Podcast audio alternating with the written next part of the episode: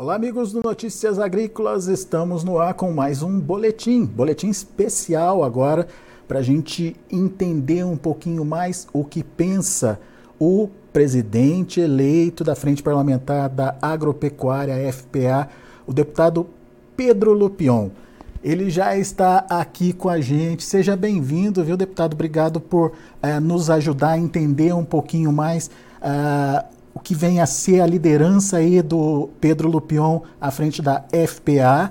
Pedro Lupion é produtor rural, empresário ligado ao cooperativismo, é deputado federal desde 2019, foi reeleito agora é, nessa última, é, nesse último pleito, nessa última eleição, filho do ex-deputado federal Abelardo Lupion, que também já participou com a gente por várias vezes aqui no Notícias Agrícolas. Seja bem-vindo, deputado Pedro Lupion, e eu queria começar essa nossa conversa é, tratando de um tema delicado e ouvindo, na verdade, a, o deputado federal Pedro Lupion. É, a gente entende é, que antes de ser presidente da FPA, é, que efetivamente será assumida a partir de fevereiro, o senhor está como é, deputado federal acompanhando tudo o que aconteceu ah, no, nos últimos dias aí, tudo que vem acontecendo, inclusive com os desdobramentos nos últimos dias aí em Brasília. Eu queria a sua percepção do que aconteceu no último domingo e mais do que isso, deputado.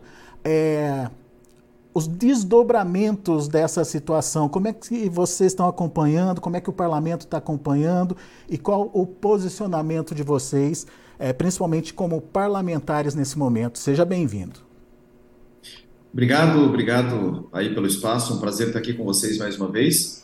A situação vivida no último domingo foi uma situação deplorável, né? algo extremamente negativo, algo que pesou muito fortemente para o nosso espectro político, né, para a direita brasileira, e que infelizmente foi completamente desvirtuado.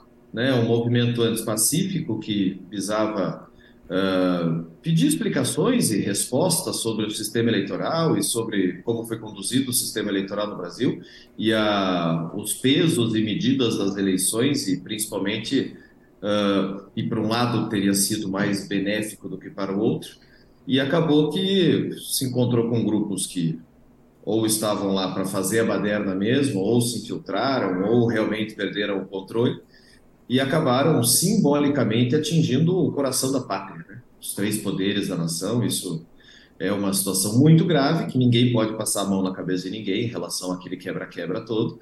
Porém, a grande maioria das pessoas presentes no ato, né, no protesto, vamos dizer assim, são pessoas de bem, famílias, eh, empresários, profissionais liberais, produtores, gente que estava ali para fazer valer a sua voz e fazer ser ouvida a sua voz. É, infelizmente, isso acaba generalizando, né? todos perdem a razão, e aconteceu esses fatos lastimáveis todos, hoje lá todos naquele ginásio da Polícia Federal, liberaram alguns né, de grupos mais de risco, mas infelizmente acaba dando a faca e o queijo para para a esquerda poder tripudiar em cima da direita. Isso é péssimo, né? É péssimo, perdemos todos e foi um, um episódio lastimável e que ninguém pode concordar. O senhor acredita que a direita perde força é, a partir desse episódio, deputado? Acho que perde argumento. Né? Aquilo que aconteceu em Brasília no domingo não, não é a direita brasileira, né? Não são as famílias, não são aqueles que defendem valores, não são os patriotas que defendem a Constituição, aqueles que quebraram, que tacaram fogo, que roubaram, que agrediram, não são as pessoas que representam a vontade desse lado da política. Né? Infelizmente, ficamos todos chocados, decepcionados e com a certeza de que os legítimos responsáveis têm que ser severamente punidos. Infelizmente, isso acaba dando muito discurso para quem é contra nós e para quem trabalha contra nós, principalmente. Vocês viram que na primeira fala após o episódio, numa irresponsabilidade sem tamanho, o presidente acaba falando que o agronegócio estaria por trás daquele movimento, algo que a gente refuta totalmente, completamente. Né? O agronegócio está por trás de muita coisa no Brasil, está por trás da economia, está por trás da geração de emprego, está por trás da geração de renda, da balança comercial positiva, do desenvolvimento desse país, nunca por baderna e quebradeira. Aliás, nós sempre fomos completamente avessos a isso. Pois é. O senhor, como produtor rural, ficou incomodado, então, com essa fala, do, com essa declaração aí do, do presidente Lula? Não só como, como produtor rural, mas principalmente como representante do setor, né? É de uma irresponsabilidade sem tamanho. Aliás, vamos lembrar lá de 2013, quando tinha aqueles protestos dos 20 centavos, o PT acabou com aqueles protestos infiltrando um monte de black bloc nos protestos que quebraram várias cidades, vocês lembram disso. O modus operandi é exatamente o mesmo, pena que o nosso povo que caiu que nem pato. É, muito bem. Agora sim, agora a gente vai ouvir o futuro presidente da FPA, Pedro Lupion, como o que pensa e como deve agir aí é, o Pedro Lupion ao longo aí da sua liderança nos próximos dois anos é, à frente da FPA. Primeiro de tudo, uh, eu queria ouvir uh, do senhor um pouquinho sobre a sua opinião sobre a escolha de alguns ministros. Por exemplo, Carlos Fávaro, ministro da Agricultura, agora já é, escolhido definitivamente, Marina Silva, Ministério do Meio Ambiente. Como é que você. Como é que... Faltou um aí, faltou um que está concentrando maior parte das atribuições do Ministério da Agricultura, que é o Paulo Teixeira do Desenvolvimento Agrário. O MDA, a gente vai falar disso também, é, deputado.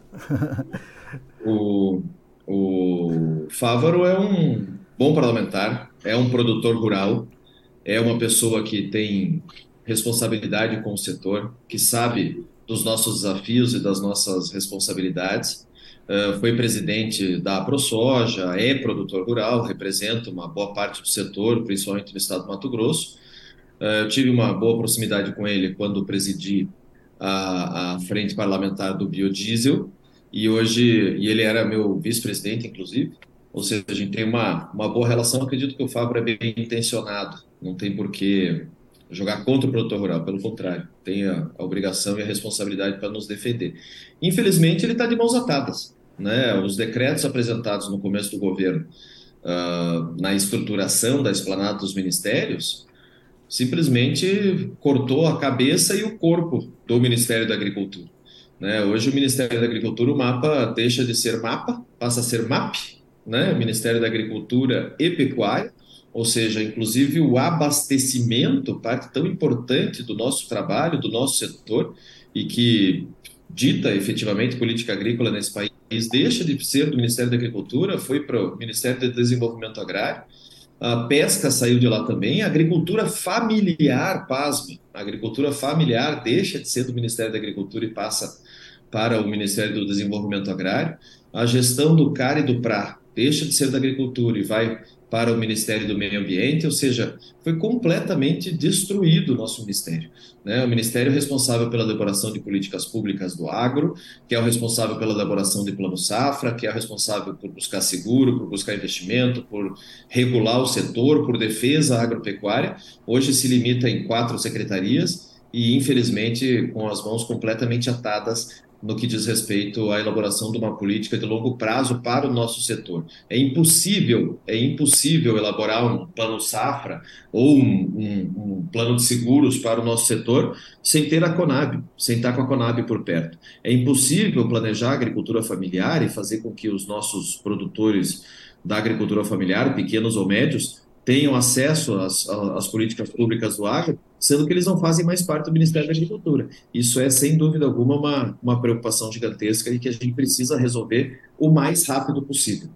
Quer dizer, aquela fala do Fávaro, onde ele diz que pretende ser a ponte de ligação entre o agronegócio e o governo, talvez ele não consiga é, estabelecer essa ponte, deputado? Não, é, eu acho assim, a ponte, a ponte ele consegue ser porque ele tem um ótimo diálogo conosco.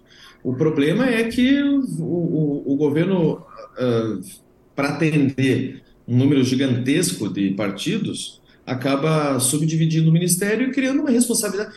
Ó, a partir do momento que eles dão o Ministério do Desenvolvimento Agrário para o meu colega, deputado Paulo Teixeira, com quem eu convivo lá na CCJ, mas na posse o Paulo Teixeira fala o seguinte: aqui ministro não fala, político não manda, quem manda são vocês e bota MST, Via Campesina, Contag, Anda, esse povo todo no palco para fazer o discurso, eu não posso entender que vai ter responsabilidade na gestão uh, do ministério como esse, principalmente respeitando e fazendo valer os direitos dos produtores rurais brasileiros. Como é que a gente pode deixar um povo desse falar em plano safra? sendo que a gente sabe onde é que aperta o calo, a gente que sabe onde é que está o problema, a gente que sabe onde é que tem que buscar o recurso, como é que tem que ser o juro. É uma dificuldade imensa. Eles gostam muito, a esquerda gosta muito do discurso de que não podemos tratar os, os desiguais como iguais. É exatamente o que eles estão fazendo. É exatamente o que eles estão fazendo. Quando eles tiram produtores rurais, que é o caso da agricultura familiar, e eu estou falando aqui do Paraná, eu sou paranaense, aqui no Paraná são mais de 250 mil propriedades rurais, 90% agricultura familiar, que hoje não podem ser tratados pelo Ministério da Agricultura, tem que ir para o Ministério do Desenvolvimento Agrário como se isso fosse um movimento social. É de uma responsabilidade gigantesca e o Fávaro vai ter uma dificuldade enorme nessa interlocução dentro do governo. Né? Acho que o problema dele hoje, muito mais do que a FPA, porque nós vamos cumprir o nosso papel de denunciar tudo isso, de enfrentar tudo isso e tentar vencer essas barreiras, o maior problema do Fávaro hoje vai ser conduzir a política pública dentro do Ministério, convivendo com esses colegas que estão claramente e desveladamente atacando o agro todos os dias. Nós somos os inimigos que eles escolheram, infelizmente. É, e a própria indicação do Edgar Preto para a presidência da Conab, né? Uma... Parece que vai, não vai, vem, não vem, e agora uma história de transformar a Conab numa agência, como é o USDA nos Estados Unidos, que não seria ruim, uh, que não teria mais essa indicação. Então, uma, uma confusão, sem contar uh, os ataques diretos já na, na elaboração do plano do governo e não só isso, na composição do governo. Pois é. Né? A partir do momento que você vê pessoas que trabalham frontalmente e claramente contra o agronegócio, contra o produtor rural brasileiro, tomando conta de protagonismo nesses ministérios, uh, nos assusta, nos assusta e nos deixa extremamente preocupados. Itamaraty, por exemplo, até já de público agradeceu o, o chanceler, né, o Vieira, o embaixador, que é o, o ministro do Itamaraty, das Relações Exteriores, que depois de uma crítica contundente que nós fizemos na FPA sobre o fim da Secretaria eh, de Agricultura eh, dentro do Itamaraty, que era responsável pela abertura desses novos, mais de 200 novos mercados que nós abrimos no governo passado, eh, me ligou, Mauro Vieira, me explicou, disse que não era bem isso, que os adidos comerciais e agrícolas vão continuar e tal, mas, de qualquer maneira, a gente só perde espaço, só perde força e é tratado como inimigo nesse governo. Então, quando o presidente da República vai na televisão, um dos momentos mais deploráveis do país, naquele quebra-quebra em Brasília, e fala que a culpa é nossa, é de, uma, de um assinte, é uma irresponsabilidade, é não conhecer efetivamente quem são os, os que sustentam esse país. Aliás, o que esperar do governo que na campanha eleitoral já nos tratou como fascistas e como inimigos. Né? Não podia esperar muita coisa diferente. Essa é a grande dificuldade que o ministro Fávaro vai ter, de conseguir fazer essa interlocução dentro do governo. Eu não consigo entender que o ministro da Agricultura e o MST consigam falar a mesma língua. Não, não, não me entra na cabeça. E daí vem outra questão, meio ambiente. Marina Silva indicada. É... E aí, como é que vai ser essa batalha, deputado? Guerra, como sempre foi, infelizmente. Uh, quando o pensamento ideológico supera o pensamento técnico e lógico, a gente acaba tendo muita dificuldade no contato, no convívio, no diálogo.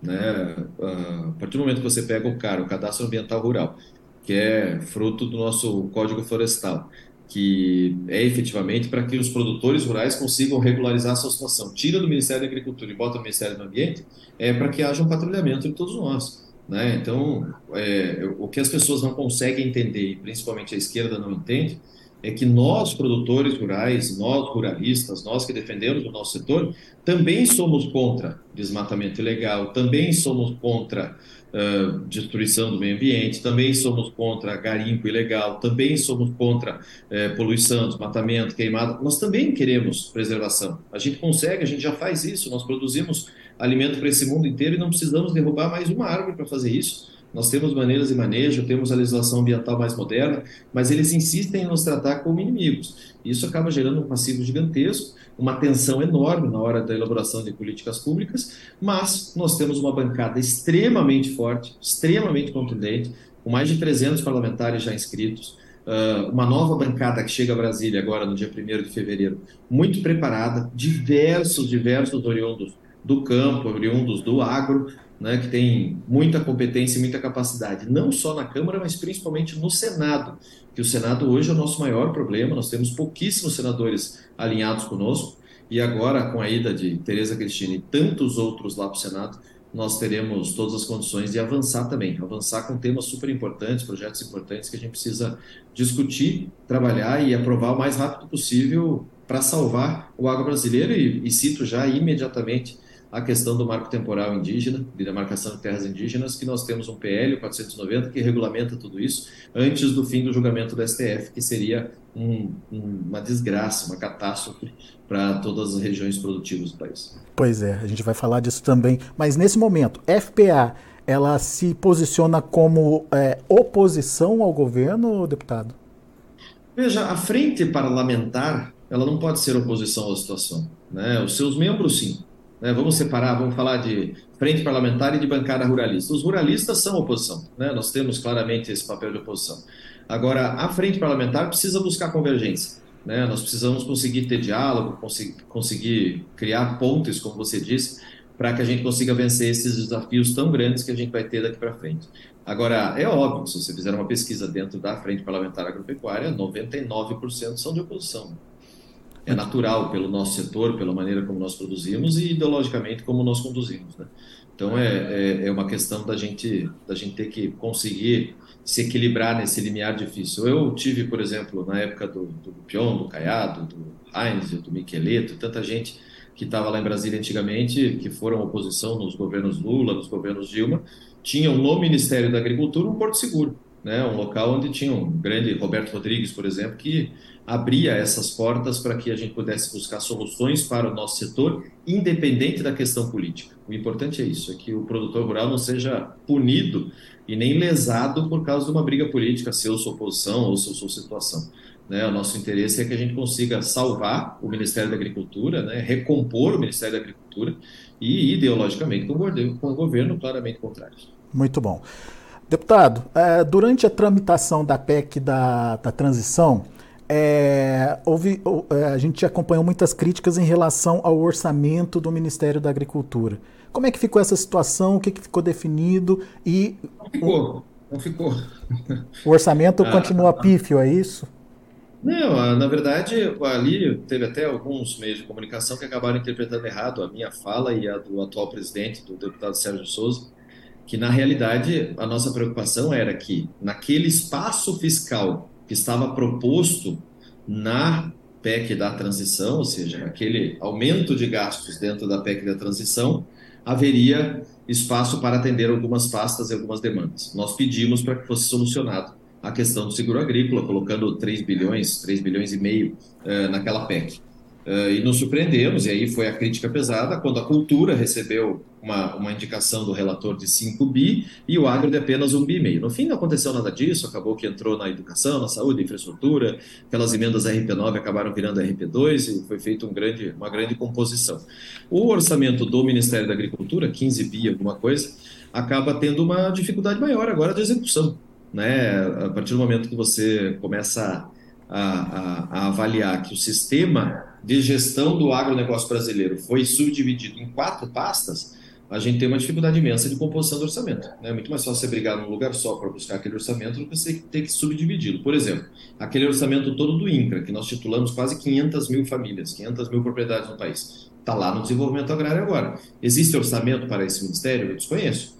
Agora, a questão do CAR e do PRAC, precisa fazer georreferenciamento, precisa buscar as áreas, precisa fazer, foi lá para o Ministério do Meio Ambiente. Vamos usar dentro a interesse, a interesse do Ministério do Meio Ambiente de utilizar esses recursos do Ministério para auxiliar soluções do agro, eu não entendo dessa maneira. Da mesma maneira, no Ministério da Agricultura, que nós temos que buscar soluções para recompor um orçamento que está baixo e que a gente precisa buscar de volta essa questão do abastecimento, que é onde efetivamente entra o recurso necessário. Né? Nosso problema maior e, e urgente, né, como sempre, depois de quatro safras defasadas e vindo uma estiagem agora que no sul já começou, é a gente se preocupar com a questão do seguro agrícola. Hoje não temos esses recursos.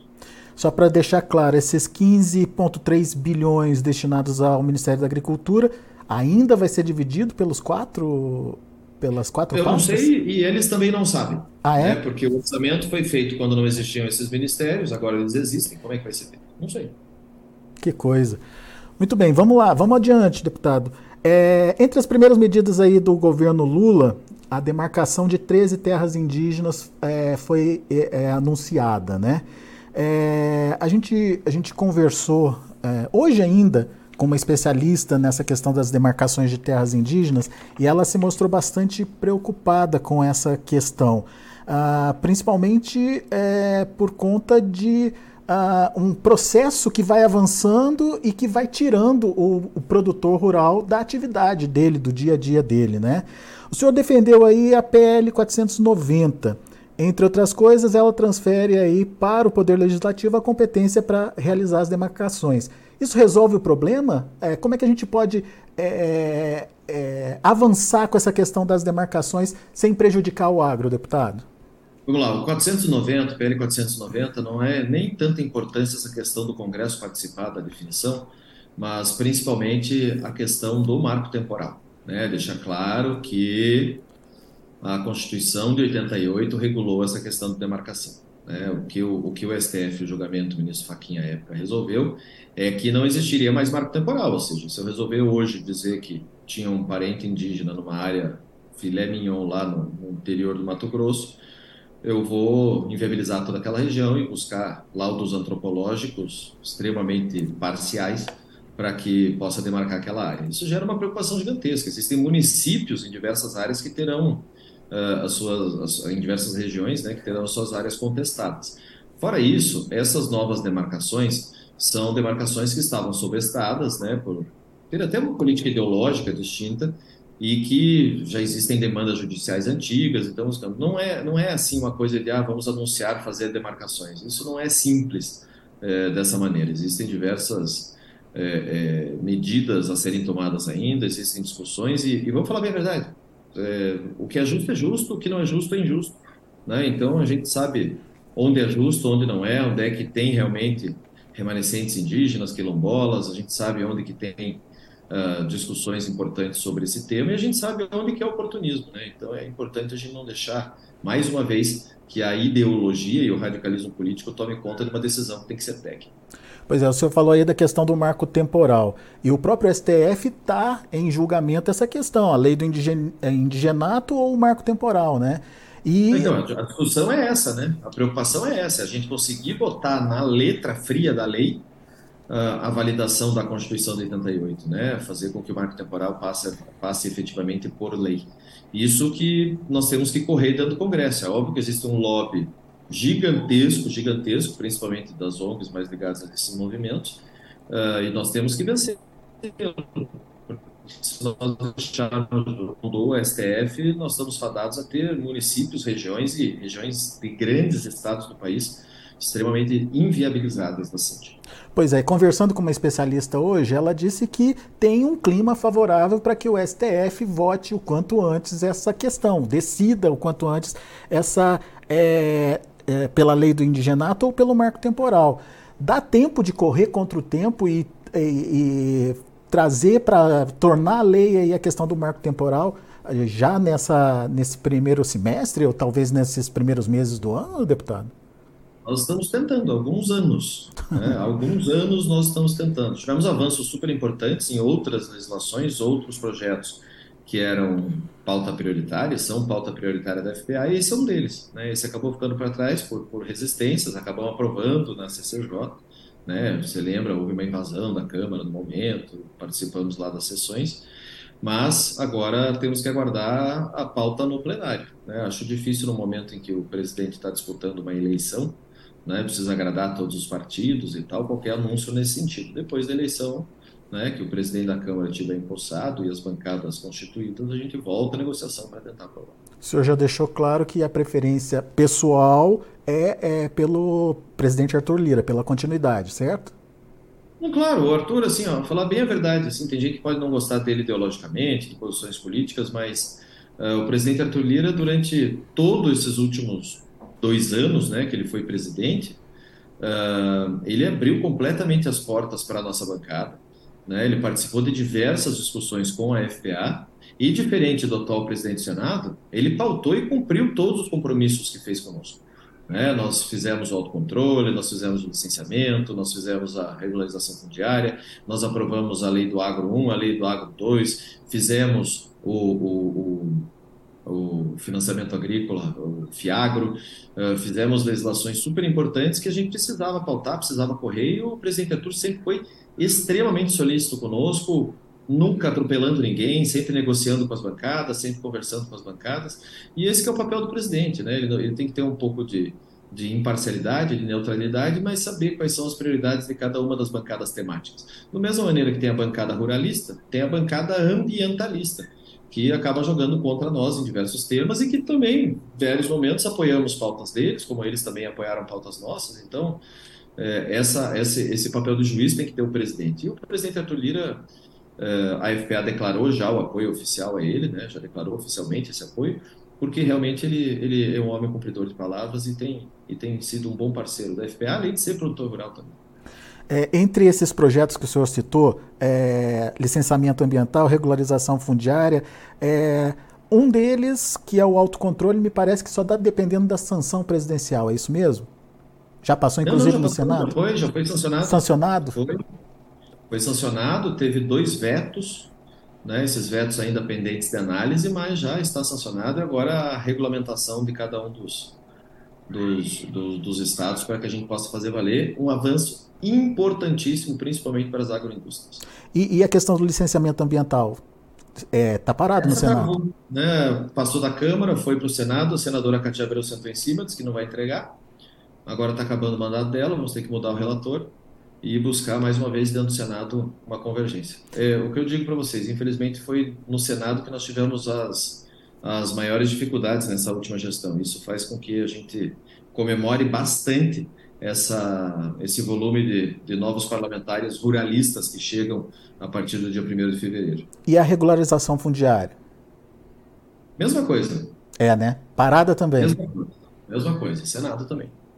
Bom, com essa mudança de perfil, talvez seja possível tocar mais rápido essa situação, essa, essa... Sem dúvida, sem dúvida. Hoje o senador Zequinha Marinho, o senador Heinz e alguns poucos amigos parlamentares lá do Senado que têm tocado a nossa bancada no peito lá dentro, sabe? Tem enfrentado, tem buscado convergências e tem conseguido vencer alguns pontos importantes. Agora, com muita dificuldade. É o senador Jaime Campos, também não posso esquecer dele, que tem sido um grande parceiro. Agora não, né? Agora vem gente com compromisso, né? Começar pela ministra Tereza Cristina, eh, o Jorge Seife, Magno Malta, uh, Marcos Pontes, uh, o Betaioli lá de cima, lá de Rondônia, e tantos outros senadores né, que, que vão acabar compondo essa nova bancada. Infelizmente, outros parceiros importantes nossos deixam né, o Congresso, como é o caso do senador Assir Gax, que foi um guerreiro também nessas questões do agro, mas nós vamos ter uma bancada mais bem organizada na questão agrícola. Muito bom. MST e o risco de novas invasões. E mais do que isso, deputado, é, como garantir o direito à propriedade com é, medidas que estão surgindo aí, enfim, como é que eu posso dizer, né, que tentam retardar uma reintegração de posse, por exemplo? E devolvo a pergunta, me ajude a buscar a solução. é um problema, é um problema. Nós sofremos ataques, né, o direito de propriedade no Brasil tem sofrido ataques de todos os lados, né, seja do executivo agora, seja do judiciário e dentro do parlamento também. Né, nós temos dificuldades enormes nesse sentido uh, o julgado lá do dia 1 de novembro do ministro Barroso uh, instituiu comissões para a reintegração de posse no momento em que a legislação da pandemia não previa imóveis rurais, apenas urbanos nesse tema.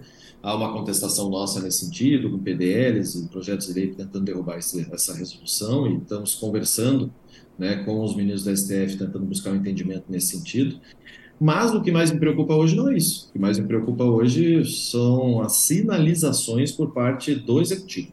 Né? A partir do momento que a gente vê um, um, um grupo político assumir o poder, em que os movimentos de invasores participam ativamente desse governo, a gente fica muito preocupado. Né? Preocupado no sentido de evitar que haja mais uma vez uma guerra no campo brasileiro, como já existiu durante muitos anos. Né? Nós acabamos com isso. Né? O direito de propriedade foi respeitado, a população soube respeitar a Constituição, uh, diminuímos a importância e a potência desses, desses movimentos sociais, ditos sociais, uh, com titulação, com entregando dignidade para aqueles assentados, para que eles não fossem mais usados como massa de manobra, e hoje a gente vê os processos sendo cancelados, uma perseguição total a quem trabalhou nesse tema, e o próprio ministro do Desenvolvimento Agrário diretamente ligado com esses movimentos, interessado para que isso não aconteça. Então, eh, nós ficamos bastante preocupados, bastante. Mas então o senhor está me dizendo que o risco de aumento das invasões ou volta das invasões está é, tá aí, pode acontecer? Sim, sim, já está acontecendo. Já está acontecendo, é né? Divisa, é só ir na divisa da Bahia com o Espírito Santo que vocês vão ver. Já só nessa semana foram quatro ou cinco propriedades Puxa vida. Isso é preocupante, principalmente para o produtor rural que está é, ouvindo a gente nesse momento e é, de entender que, de alguma forma, também o, o próprio legislativo está de mãos atadas, então, deputado. Veja, nós temos uh, algumas leis que nos, nos, dão uma certa garantia. Né? O interdito proibitório, a possibilidade de não ser sujeita à desapropriação e à reforma agrária áreas invadidas, é, temos avançado bastante nesses temas, os governos do Estado têm sido importantes é, quando da necessidade de reintegração e, a, e evitar invasões, mas hoje, infelizmente, por parte do próprio Executivo, a gente não está vendo nenhuma expectativa positiva. Né? Até o ministro da Agricultura, semana passada, deu uma entrevista, falou que tem conversado com o MST, que o MST mudou de perfil, que não é mais interessado em invasões, e sim em cooperativismo e tal. Rezo muito e torço muito para que isso seja verdade. É. Deputado, decisão, é, é, algumas informações circulam no mercado é, trazendo de volta a possibilidade de é, formação de estoques é, é, governamentais, a volta dos preços, dos tais preços mínimos. Como é que vocês estão acompanhando essa situação e o que, que isso significa para o agro, deputado? O ministro da Economia sabe o que é preço mínimo e, e, e lei Candir e, e, regulação de estoques? Eu acho que não. Então eu já começa por aí a preocupação. Né? Nós sempre ideologicamente trabalhamos pela, pelo, pela livre organização da economia, né? pela liberdade de mercado, pelo autocontrole. Isso é exatamente o que ideologicamente né, esse governo faz o contrário. É, não vejo tanta gravidade nessa questão do, dos estoques e do preço mínimo, mas eu vejo muita, muita, muita preocupação na regulação do agro, né, no governo, né, o poder central decidir o que pode ser produzido ou não e as quantidades, e principalmente na taxação de exportações. Né. Essa questão da Lei Candira é extremamente preocupante e está no radar também. Nós vamos trabalhar o máximo para evitar. Hoje, graças a Deus, nós temos número para derrubar decisões nesse sentido. Pois é, vai e volta essa questão da Lei Candir, ronda aí o, o Congresso, né? É, derruba, não derruba, muda, não muda, enfim. É, é uma lei que hoje ela é fundamental para o agronegócio, né, deputado? Claro que é, claro que é. Principalmente para as grandes cooperativas que exportam, como também uh, para associações e para produtores da, uh, menores, né? Os grandes até não fazem muita diferença, mas a possibilidade de, de, de, você ter essa diferenciação é o que nos dá a competitividade com os nossos maiores concorrentes. Né? Enquanto nos Estados Unidos, na Europa, há subsídios fortíssimos ao agro, nós não temos isso. Nós temos um pouco de juros subsidiado por um, pouco, por um curto período de tempo durante o ano no Plano Safra e a questão da Lei Candir que nos auxilia. Agora é óbvio né, que todo governante fica de olho no, no se colocar na ponta do lápis o montante da taxação do agro é gigantesco e fica todo mundo de olho nisso buscando esse, hum. esse benefício para os cofres públicos. Mas a gente tem que impedir, tem que evitar e fazer com que o nosso agro continue com pelo menos essa prerrogativa que é extremamente positiva. Pois é, essa, esse início de taxação do agro que começou pelos governos estaduais aí, não é uma sinalização ruim? No Paraná nós seguramos, né? No Paraná o governador está de parabéns, foi extremamente solícito, atendendo o setor e as entidades que representam o setor e retirou o projeto. Né? Isso, na verdade, me parece muito mais uma punição para os produtores do que qualquer tipo de auxílio para os estados. Né? É, começou isso lá no, no, Mato Grosso, aliás, nos Mato Grossos, né? Uhum. E, e, acabou que hoje é uma boa fonte de renda para os estados. Por isso que os outros estados ficam de olho e vão buscar também essa oportunidade. Agora, são perfis completamente diferentes. Né? Aqui no Paraná, por exemplo, nós estamos falando de, de mais de duas, 250 é, mil propriedades, a maioria pequenas, muito de cooperativismo, praticamente 50% de cooperativismo. Então, é, essa taxação seria extremamente prejudicial. E isso abre uma porteira, né? abre um precedente que a gente fala. Né? Qualquer coisa que começa num lugar, acaba se espalhando. E essa é uma preocupação grande. E aí fica aquela, né? Como é que a gente justifica o governo central não taxar se os estados estão fazendo? Né? A gente tem que segurar o máximo que a gente puder. Muito bem. Deputado, só para a gente encerrar, suas perspectivas para o ano, suas perspectivas para o agronegócio, suas perspectivas aí para a frente parlamentar. É, além dessas que a gente falou, né? É, vamos conseguir superar todos esses obstáculos, deputado? A gente sempre superou, né? É, né? O, o produtor rural brasileiro é resiliente, é insistente, né? Nós somos lutadores aí, brigamos pelo nosso setor, brigamos pela nossa causa e trabalhamos independente daqueles que jogam contra nós. Eu sempre fui um defensor de que a política mais atrapalha o produtor rural do que ajuda. Né? O, que a gente tem que fazer é dar condições para o produtor trabalhar, que ele dá conta do recado. Infelizmente, nós vamos enfrentar um governo que ideologicamente é contra nós. Né? Nos vê como inimigo, nos vê como adversário, e isso faz com que a gente fique extremamente preocupado. Uh, a tranquilidade que eu posso passar aos produtores é que o governo precisa do Congresso, né? o governo não, não, não existe, né? os, os últimos dois que tentaram é, governar contra o Congresso foram cassados, ou seja, a gente não, não, não vê possibilidade no nosso sistema político de que o governo simplesmente vire as costas para o Congresso. E eu falo Congresso porque nós estamos falando da maior bancada do Congresso. Não vejo como o governo, o governo prosperar em qualquer uma das suas medidas sem ter o mínimo de respeito pelo nosso setor e também, obviamente, por tabela, a nossa bancada à frente parlamentar agropecuária. Essa é a salvaguarda que nós temos, né, de ter parlamentares extremamente é, é, lutadores e principalmente preparados para defender o nosso setor e com capacidade política necessária para fazer as articulações possíveis dentro do Congresso para vencer cada um desses temas.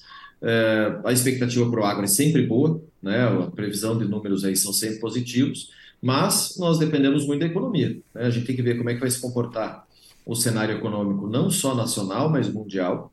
Né? A gente vê como é que se equilibrar as coisas, como é que nós vamos ficar em relação a juros, em relação a câmbio, e, obviamente, no que for necessário, o que for possível por parte do Congresso Nacional, todas aquelas iniciativas danosas ao nosso setor, aos produtores rurais, nós vamos estar prontamente enfrentando com toda a intransigência necessária que o momento exige. Deputado Pedro Lupion, a partir de fevereiro, presidente da Frente Parlamentar da Agropecuário, nossos agradecimentos pela participação, nossos agradecimentos pela abertura dada aqui ao Notícias Agrícolas e principalmente é, pela espontaneidade, né, deputado? Acho que isso é o fundamental quando a gente é, trata, conversa com o parlamentar, é preciso ser espontâneo, é preciso ser claro, é preciso ser objetivo, e o senhor foi tudo isso nessa nossa conversa. Muito obrigado pelo espaço, volte sempre. Eu agradeço. Eu agradeço muito o espaço, estou sempre à disposição de vocês. E o recado que eu deixo para os nossos produtores rurais que estão nos acompanhando aí é que nós sejamos cada vez mais unidos em defesa do nosso país e do nosso setor. Nós todos juntos carregamos esse país nas costas e nós temos uma responsabilidade imensa de não deixar a peteca cair e fazer o Brasil cada vez maior, mais forte e mais importante para a economia mundial. Obrigado e uma boa semana a todos vocês. Obrigado, grande abraço, até a próxima. Tá aí.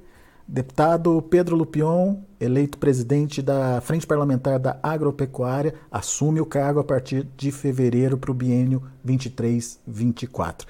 Você viu aí, muitos obstáculos pela frente, muitas situações a serem transpostas aí uh, ao longo dos próximos anos, principalmente diante desse governo que está assumindo e já está dando indicações de que é, enfim, não é um, um governo que está muito alinhado aí com o agronegócio, não. Vamos esperar para ver. Daqui a pouco a gente volta com outras informações e mais destaques. Continue com a gente.